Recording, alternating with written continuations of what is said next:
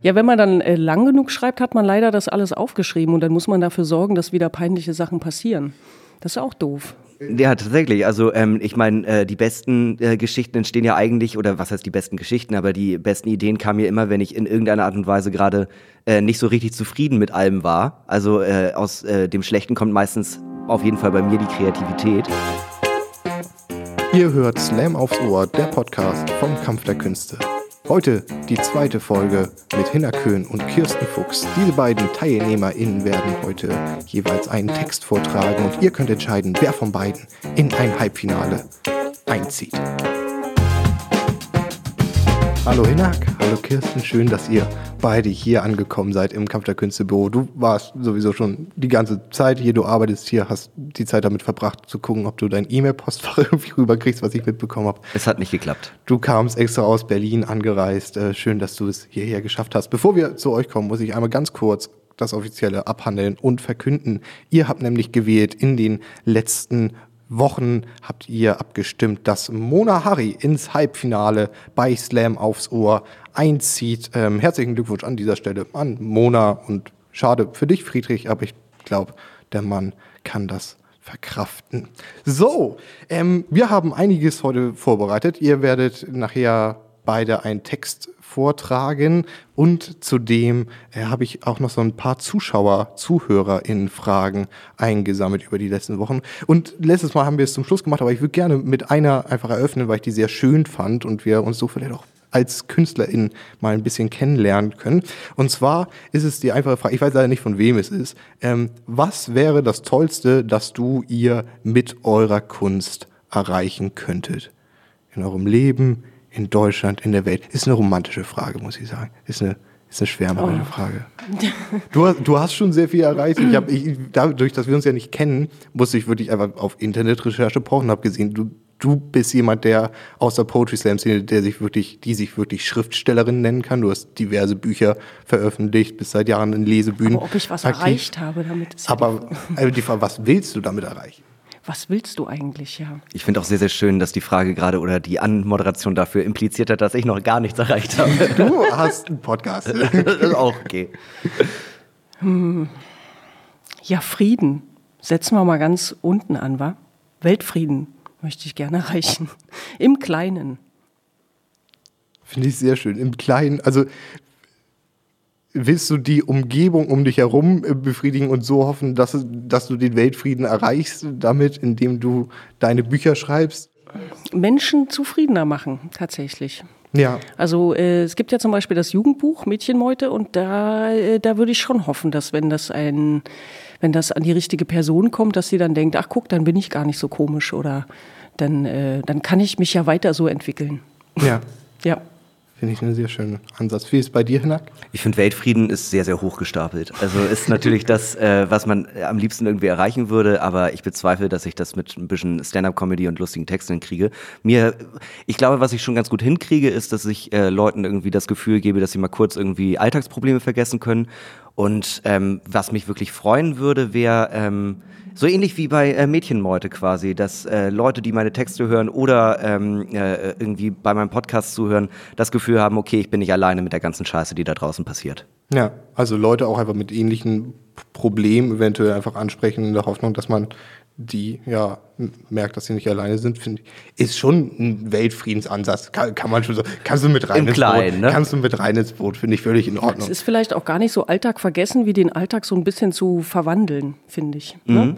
Also so, weil wir nehmen ja oft Situationen, die, die viele Leute kennen und wo man so weiß, ja, das geht mir auch so, aber guck, so kann ich das auch viel lustiger dann im Nachhinein betrachten. Ja. Ist ja nicht so, dass wir das lustig fanden, wenn es uns passiert ist, aber wenn man dann Text drüber schreibt, wird es ja oft total lustig. Ja, wie, äh, wie oft entsteht eigentlich aus, äh, ich sage mal, Zorn am Ende ja. eigentlich eine sehr, sehr gute, lustige Kurzgeschichte.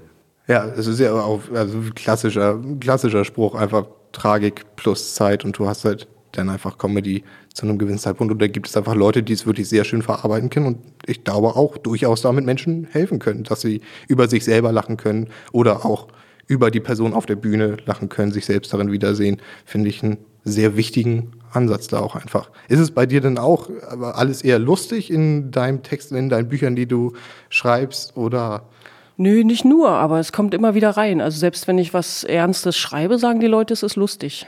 Ich weiß auch nicht warum.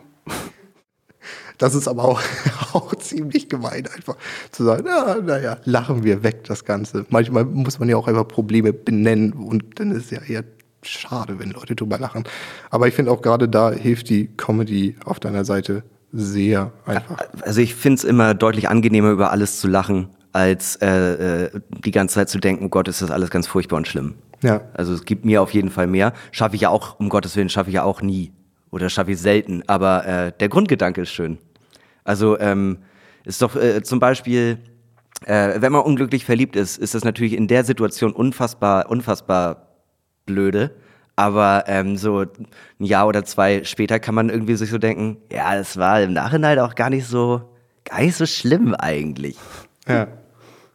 Aber auch, auch, also ich meine, muss ja auch nicht mal unglücklich verliebt sein. Es kann ja auch einfach so, so einfach peinliche Dinge oder sonst was sein, die einem passieren, die man einfach jahrelang nicht aus dem Kopf bekommt und immer wieder wacht man auf morgens und das, das ist der erste Gedanke, wie ich damals vor zwei Jahren betrunken das und das gemacht habe und man denkt sich, ah scheiße, ah scheiße, ah Ja. scheiße und irgendwann kommt halt der Moment, wo man drüber lachen kann und man merkt, es ist eigentlich alles besser Ja. jetzt. Ja, bis heute, äh, so mindestens einmal die Woche stehe ich unter der Dusche und erinnere mich daran, wie ich beim Spicken erwischt wurde bei einer Geschichtsklausur und es gab eine Kollektivstrafe und wir mussten alle die Klausur nochmal schreiben. Oh und dann stehe ich unter der Dusche und denke die, die ganze Zeit so, nee, ich denke nicht mal, sondern dann kommt immer der komische Moment, wo man mit sich selber spricht und dann sowas sagt wie, nein, Hinak, nein, warum hast du das denn gemacht? Scheiße. Ich hatte das Warum denkst du denn immer beim Duschen daran? Ich weiß nicht, vielleicht weil ich nur da wirklich zu mir selbst finden kann.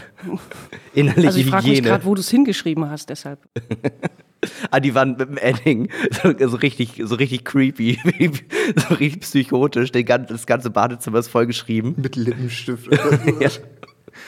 Ich hatte das ganz lange, wenn ich äh, irgendwie so in der Schulzeit und im Bus morgens saß und noch so halb müde war, dass mir dann solche peinlichen Situationen einfach eingefallen sind. Und um mich da rauszuholen, weil ich so weggeträumt bin, habe ich einfach immer mal wieder kurz so ein Hey, oh, gemacht und was gesagt, was dann ja dazu führt, dass ich in noch einer peinlichen Situation bin, weil ich der Typ im Bus bin, der mit sich selber halt anfängt zu reden. So. Aber nur um es zu verarbeiten, therapeutisch, ja. Ja, wenn man dann äh, lang genug schreibt, hat man leider das alles aufgeschrieben und dann muss man dafür sorgen, dass wieder peinliche Sachen passieren. Das ist auch doof. Ja, tatsächlich. Also ähm, ich meine, äh, die besten äh, Geschichten entstehen ja eigentlich, oder was heißt die besten Geschichten, aber die besten Ideen kamen mir immer, wenn ich in irgendeiner Art und Weise gerade äh, nicht so richtig zufrieden mit allem war. Also äh, aus äh, dem Schlechten kommt meistens auf jeden Fall bei mir die Kreativität. Und ich weiß nicht, wie es bei dir ist, aber wenn ich gerade vollends zufrieden bin, dann kann ich mich auch gerne zwei Stunden vor meinen Laptop setzen und versuchen, was zu schreiben. Am Ende denke ich immer so, wow, das hat ja überhaupt kein Gehalt. Es ist ja sehr uninteressant. Das ist so ein bisschen wie die ersten zwei Folgen Heidi. Das ist einfach, es ist ja nur schön. Also, warum hat man das überhaupt geguckt? Wie ist man damals bei der Stange geblieben? Ich habe Heidi nie geguckt. Ich aber, auch nicht. Aber gut, dass du weißt, wie die ersten zwei Folgen sind. Aber ist es denn so weit, dass ihr euch tatsächlich extra in unangenehme Situationen bringt, in der Hoffnung, dass da eine Story auf euch wartet? Das weiß ich nicht genau, aber wenn ich mich beobachte, habe ich den Verdacht. Ja. Also ob ich entweder äh, verbimmelt bin oder mich so dran gewöhnt habe auch, dass dann, wenn dann irgendwas passiert, dass ich dann so ein bisschen schon denke, ach ja, prima, guck, das war jetzt eigentlich lustig. Also Ja. im Nachhinein, morgen ist das lustig, jetzt gerade eben nicht, aber gut, dass es passiert ist. Aber ich glaube nicht, dass man sich, also es gibt bestimmt Leute, die das mit Absicht machen, die sich irgendwie in unangenehme Situationen bringen, um äh, dann darüber zu schreiben. Aber also bewusst tue ich es auch nicht. Ich hatte aber mal ein Seminar, als ich mein eines Semester da studiert habe, das hieß äh, Bad Decisions Make Great Stories. Und da sollten wir jede Woche mit Absicht eine Fehlentscheidung in unserem Leben treffen, um darüber zu schreiben. Und ähm, äh, ich bin relativ schnell aus dem äh, Seminar ausgeschieden, aber es ist wohl noch relativ hoch hergegangen, was dann Leute so gemacht, also Prügelei angefangen oder so ein Kram. Das so richtig, also es hatte so ein bisschen was von die Welle am Ja, Ende. also schöne Idee auf jeden Fall für Ja, aber auch eine, Workshop. eine ganz grausame Idee. Also was ist das denn für ein Prof, der sagt, ja, mach mal was falsch. Also ich weiß nicht, also ich glaube, so kommen schon gute Geschichten bei rum. Das stimmt, aber vielleicht sollte man dann die Grenzen auch vorher irgendwie abstecken. Das ist sowas wie Oder was Peinliches würde ja auch reichen. Also Ja. dass man irgendwie mit so einem Huhn auf dem Kopf rumläuft oder. Ich würde sagen, wir kommen jetzt mal rüber zum ersten Text, nachdem wir so viel uns darüber unterhalten haben, in was für Situationen man sich bringen sollte, um gute Texte zu schreiben, hören wir ein. Als erstes dran ist Hinner Köhn. Du hast kurz Zeit, dich vorzubereiten, denn wir hören jetzt erst einmal, was Paulina Behrendt, unsere zweite Moderatorin von Slam aufs Ohr, zu dir zu sagen hat. Unseren ersten Gast kennen wir schon ziemlich lange. Aufgegabelt haben wir in Eckernförde und dann in drei Jahren zu unserem vollwertigen Booker gemacht. Wenn er nicht für uns bookt, dann schreibt er über seine Jugend, raucht, nimmt einen Podcast auf und hört Robin. Man munkelt, dass er magische Fähigkeiten hat, denn ohne Brille sieht er aus wie ein Mädchen, das dringend in die Pubertät muss. Begrüßt ihn, rastet aus für Hinak, Köhn. Ja, herrlich. Also das ähm, das habe ich so noch nie gehört. Ich, äh, die schönste Beschreibung meines Äußeren war mal, ähm, dass ich aussehe wie die Mischung aus einem Pädophilen und dem äh, Opfer eines Pädophilen. Aber okay, ähm, wir, äh, ja, eigentlich ganz passend, dass wir auch gerade darüber gesprochen haben, äh, unangenehme Situation, dann schreibt man darüber, äh, weil davon handelt auch dieser Text. Ich bin einmal in einem äh, IC gefahren und äh, ein paar Reihen vor mir in so einer Zweierreihe saß eine äh, junge Frau neben einem sehr korpulenten Mann.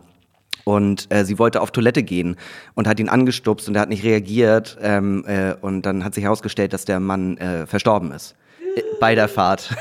Und ähm, dann musste sie halt neben dem sitzen bleiben, bis zur, also bis zur nächsten Haltestelle. Dann kam Krankenwagen und alles drum und dran. Und ähm, dann dachte ich mir im Nachhinein, Gott, ist das schlimm? Gott, Gott, ist das furchtbar? Und da ist dann aber auch wieder die Idee mit der guten Geschichte, weil es gibt ja auch noch andere Transportmittel, äh, mit denen man reisen kann, wo man nicht mal so eben einfach aussteigen kann. Und deswegen habe ich diesen Text geschrieben und der heißt äh, Einmal Rio und zurück. Einmal den Karneval in Rio sehen, weißt du, mein Sohn, einmal, das war schon immer mein großer Traum, sagt Walter und trinkt seinen Tomatensaft mit ekelerregend viel Salz und Pfeffer. Für Walter geht dieser Flug nach Rio de Janeiro und damit entspannte zwölf Stunden. Ich wollte nur sparen bei meiner Reise nach Madrid und zahle 31,40 Euro und fliege 38 Stunden. Für Walter ist es aber auch eine nette Situation, dem Jungspund noch mal was vom Leben erklären. Für mich ist es ein Gespräch aus dem Jenseits. Seine Hand zittert durch die Diabeteserkrankung und er verkleckert ein wenig Saft auf dem Sitzklapptisch, der zu klein für alles ist, bis auf ein Buttercroissant und ein 0,2 Getränk. Ja, das ist bestimmt ein total tolles Erlebnis, sage ich und krame demonstrativ meine Kopfhörer raus, um zu signalisieren, dass Walter und sein Reiseziel mir sehr, sehr egal sind. Das Flugzeug brummt und kurz wie bei jedem Flug weiß ich, dass ich sterben werde. Und zwar sehr grausam und langsam und es wird meine Mutter zum Weinen bringen und mein Onkel wird sagen, habe ich es doch gesagt, diese Billigflüge bringen einen um. Es ist eine ganz normale Flugsituation. Überall schreien Kinder und Eltern sagen, dass es ganz normal sei. Der Kaffee ist kalt und das Sandwich, das zum Essen gereicht wird, hat einen Belag à la Pute Mandarine. Weißt du, mein Sohn, das geht nicht nur um die Stimmung, den Tanz und das alles. Er beugt sich rüber zu mir, so dass sein Kölnisch Wasser angreift. Die Brüste von den jungen Tänzerinnen, das is es. Thailand ist billiger, sage ich und stecke mir die Kopfhörer in die Ohren. Stunde eins. Der Karneval in Rio hat weiter in selige Träume versetzt und er lehnt an meiner Schulter, höhnisch schnarchend, als würde er seiner verstorbenen Frau im Himmel zeigen wollen, guck mal, der studiert nicht BWL, so wie Jonas, unser Sohn. Sein Kölnisch Wasser hat Verstärkung gerufen und so dringt langsam aber sicher dieser typische Altersheimgeruch durch, ein bisschen Urin, ein bisschen Schweiß und dieses Unbezeichnbare, dieses Käsige, wo doch ein wenig Thymian mitschwingt.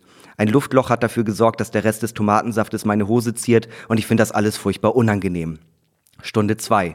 Walter hat aufgehört zu schnarchen. Stunde drei. Walter hat auch aufgehört zu atmen. Ich werde panisch und drücke auf den Stewardess Rufknopf. Stunde fünf.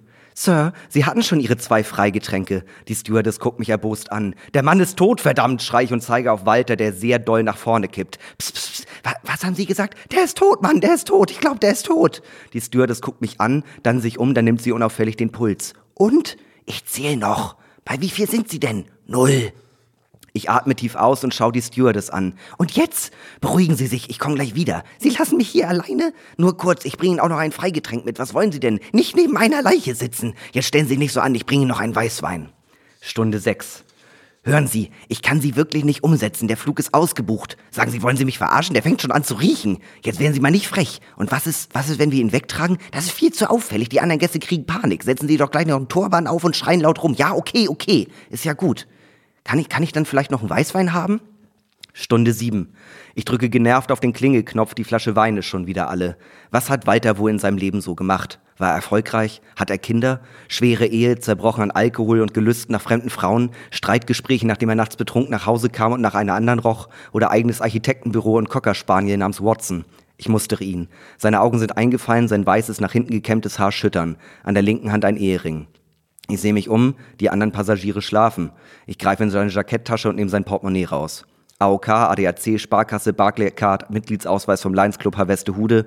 Verdammt, denke ich, und nehme zwei Bilder raus. Auf einem ein Junge, großgewachsen, lächelt verhalten in die Kamera, klamottentechnisch so um die 1995, Mickey Maus Pulli in türkisgrün. Das andere Bild zeigt einen Säugling. Erleichtert stecke ich die Bilder wieder zurück ins Portemonnaie. Enkelkinder, da kann der Opa schon mal halb, halb wegtreten, halb so wild. Die 130 Euro behalte ich trotzdem. Stunde neun.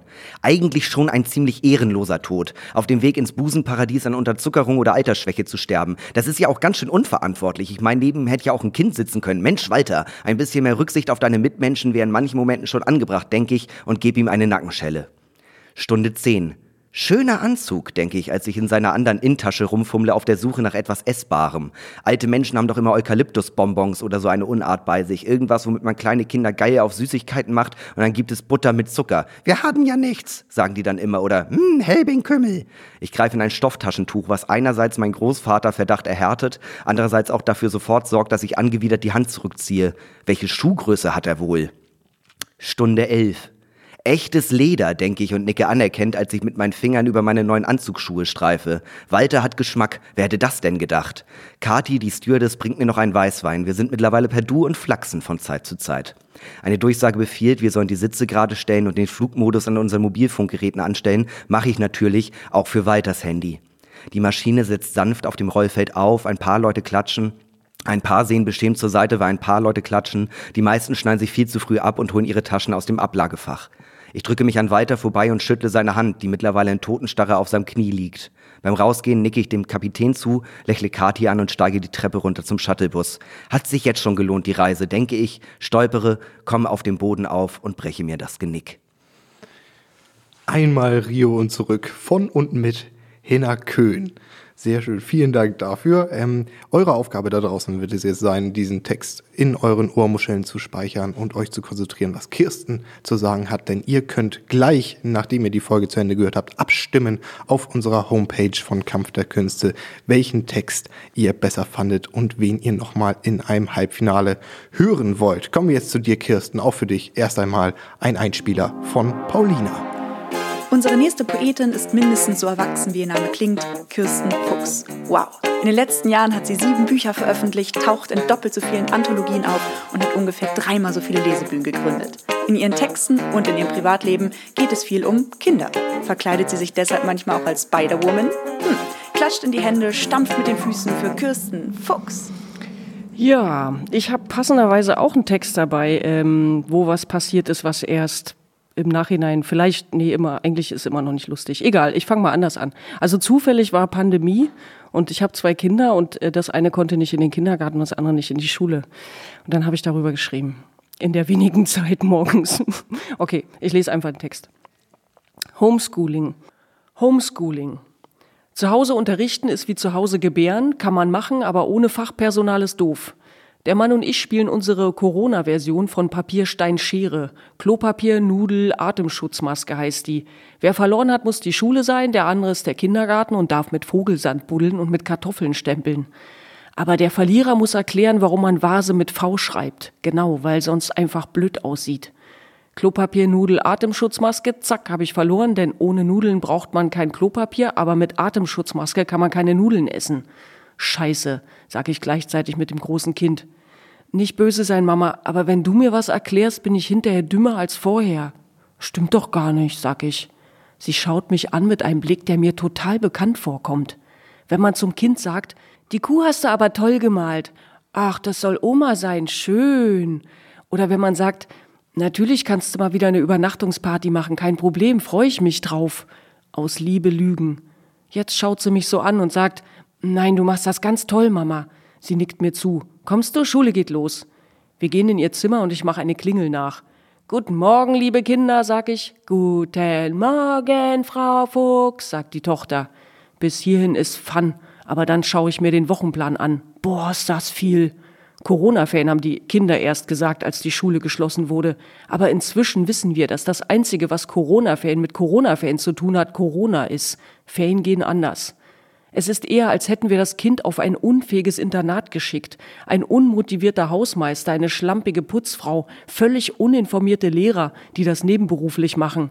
Was haben sich alle aufgeregt über die Quereinsteigerlehrer, keine richtige Ausbildung und so weiter. Aber die wollten wenigstens Lehrer werden. Ich schaue mir die ganzen Zettel an. Okay, das ist Mathe, sag ich. Du bist echt gut, Mama. Das ist wirklich Mathe. Respekt. Hm, was musst du da machen? Weiß nicht. Okay, Mathe fällt heute aus, sag ich. Alle Schüler brechen in ohrenbetäubendem Lärm aus. Ruhe, ruf ich, ich setz dich auseinander. Wir machen also Deutsch. Satzbau steht auf dem Lehrplan. Wir üben das anhand von Beispielsätzen, die nicht auf dem Übungsblatt stehen, die sollen wir uns ausdenken. Wir hocken alle zu Hause, diktiere ich, und schreib, die Kinder fressen mein Gehirn auf. Dann soll das Kind unterstreichen. Rot für Subjekt, gelb für Prädikat, blau für Objekt. Es hantiert mit dem Lineal herum wie ein Pinguin, der mit Messer und Gabel essen soll. Kindern zusehen, die etwas tun, was sie gerade lernen, ist wunderschön, na klar, aber vor allem ist es ein Gefühl wie als unangeschnallter Beifahrer bei einer blinden, betrunkenen Katze, der man nicht ins Lenkrad fassen darf, weil sie dich sonst komplett zerkratzt. Ich geh mal eine rauchen, sag ich. Seit wann rauchst du denn wieder? Nicht ich, deine Deutschlehrerin raucht. Auf den anderen Balkonen stehen auch Eltern und rauchen oder tun nur so, als ob, um mal einen Moment Ruhe zu haben. Ich fummel ein bisschen am Handy rum. Es wird gerade fleißig ein Text vom französischen Präsidenten geteilt. Er schreibt, dass wir unsere Kinder nicht wegen der Schulaufgaben anschreien sollen. Wir sollen sie lieb haben und das dem Kindern auch sagen. Als ich wieder reingehe, hat das Kind einfach alle Sätze komplett gelb, rot und blau unterstrichen. Irgendwo wird schon Subjekt, Objekt und Prädikat sein, genau. Du bist meine beste Schülerin, sag ich. Sie sagt, du bist meine beste Mama. Aussagen zum Thema beste oder schlechteste Tochter kann ich leider nicht treffen. An der Tür kratzt es sehnsüchtig. Mama, ruft die Kleine, Eisenbahn spielen. Ja, ich kann ja den Mann mal ablösen. Wir sollen das Schulkind sowieso allein die Schulaufgaben machen lassen, aber trotzdem helfen. Ein bisschen Schrödingers Eltern. An der Tür drehe ich mich nochmal um. Ich muss dir noch was Wichtiges sagen. Der französische Präsident hat dich lieb. Der Mann sitzt mit diesem Eisenbahngesicht neben der Holzeisenbahn. Als ich ihn ablöse, rennt er sofort weg und putzt pfeifend die Küche. Kurz bevor ich das Eisenbahngesicht bekomme, löst er mich wieder ab. Ich gehe zum großen Kind zurück. Das hat in der ganzen Zeit nur eine Bleistiftkatze aufs Arbeitsblatt gemalt. Die Katze sieht betrunken aus. Sie sagt Miau mit Schreibfehler. Okay, nicht anschreien. Oder doch, warum nicht? Die ist ja süß, schrei ich. Ich will dich mal ganz fest umarmen. Und dann drücke ich sie ganz, ganz fest. Wir malen eine halbe Stunde zusammen Bleistiftkatzen, dann kommt der Mann rein und fragt, ob's gut läuft. Hinter ihm bricht das kleine Kind durch den unsichtbaren Schulzaun. Wenn wir die Kinder nicht räumlich trennen, verknäulen sie sich und erzeugen ein Spieltornado, der durch die Wohnung fegt und alles ins Verderben reißt. Gut, lass laufen, denke ich. Der französische Präsident hat auch mich lieb. Der Mann und ich liegen auf dem Sofa mit Eisenbahngesichtern. Ich träume, dass ich die Kinder zu Hause durchs Abitur bringen muss. Dann machen wir die Fahrerlaubnis zu Hause, die Ausbildung, das Praktikum. Online lernen sie Partner oder Partnerin kennen und wenn sie schwanger werden, dann werde ich sie entbinden. Die Hebamme schickt ein Lösungsblatt mit. Homeschooling mit Kirsten Fuchs, vielen Dank dafür. Wenn euch da draußen das Ganze hier gefallen hat, dann könnt ihr zum einen, wie schon angekündigt, jetzt abstimmen auf der Homepage von Kampf der Künste, wen ihr in einem Halbfinale noch einmal hören wollt. Wenn euch aber das ganze Format gefällt und alles, was wir gerade so online versuchen zu machen, das heißt äh, Livestreams von Poetry Slams, dieses Format hier, es gab auch schon Grundkurs Slam von Lennart Hamann und mir, wo wir so einen kleinen Schreibworkshop gegeben haben. Wenn euch all das gefällt, dann könnt ihr uns sehr gerne unterstützen und Teil von der Kampf der Künste Community werden. Und zwar geht das auf Steady. Da haben wir mehrere Pakete für euch geschnürt. Ihr könnt uns Geld geben, damit das Ganze hier weiter läuft. Informiert euch. In den Show Notes findet ihr den Link zu Steady. Vielen Dank dafür. Und jetzt wieder zu euch. Ich habe nämlich tatsächlich, ich habe mir zugegeben, die Zuhörerinnen-Fragen nicht sonderlich gut durchgelesen und ähm, merke gerade, ich glaube, wir bleiben bei einem Thema heute. Denn eine Frage, die hier gestellt wird, ist, was war der unangenehmste Moment und wie seid ihr damit umgegangen? Ich gehe mal davon aus, dass es um einen Bühnenmoment gehen soll ah, okay. und mhm. nicht der allgemein unangenehmste Moment den, in eurem Leben. Den würde ich auch ungern jetzt erzählen, ehrlich gesagt. Aber vielleicht bleiben wir so im Poetry Slam Bühnenkosmos. Wir können damit. ja aus Liebe lügen. Ja.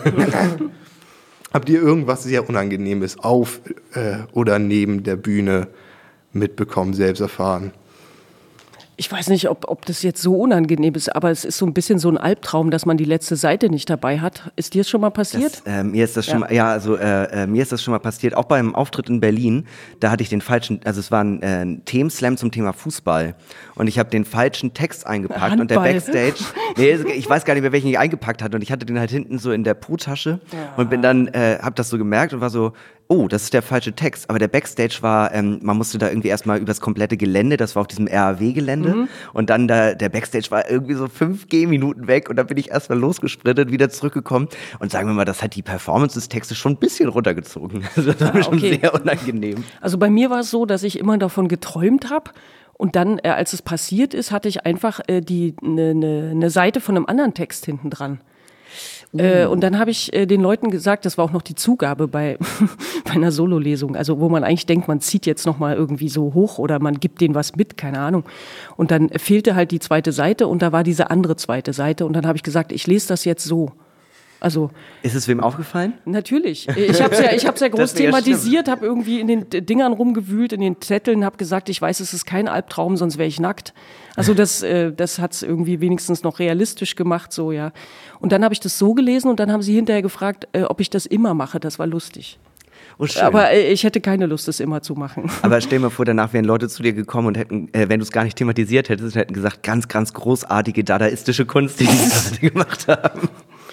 Oder sie hätten gesagt, sie sind doch gerade die ganze Zeit nackt. Also äh, auch hier der Umgang in erster Linie einfach dann mit Humor ist irgendwie geschafft zu lösen. Bei dir einfach nur völlig in Panik gefallen und weggerannt. Ja, nee, also am liebsten, äh, am liebsten hätte ich einfach, also ich war kurz davor, einfach zu sagen, ja, dann tut mir leid, die, die Gage könnt ihr behalten, es tut mir so leid, ich möchte einfach, bitte guckt mir nicht alle an, ich möchte von dieser Bühne runter. ganz unangenehm.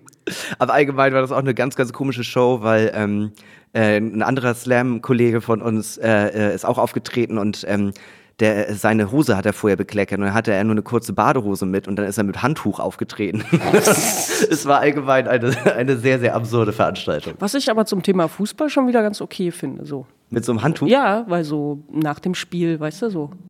Aber ich fand schon sehr angenehm, dass äh, die Moderation uns nicht allen einmal auf den Hintern gehauen hat, wenn wir von der Bühne sind, wieder, wenn man das so nach einem erfolgreichen Training macht oder so. Ich habe immer äh, die Angst, die Sorge. Ich mache meine Texte meistens auswendig und dann irgendwann rattert man es ja auch mal bei so Veranstaltungen irgendwo auf dem Kaff einfach runter und ist gar nicht und hört sich selber gar nicht mehr zu.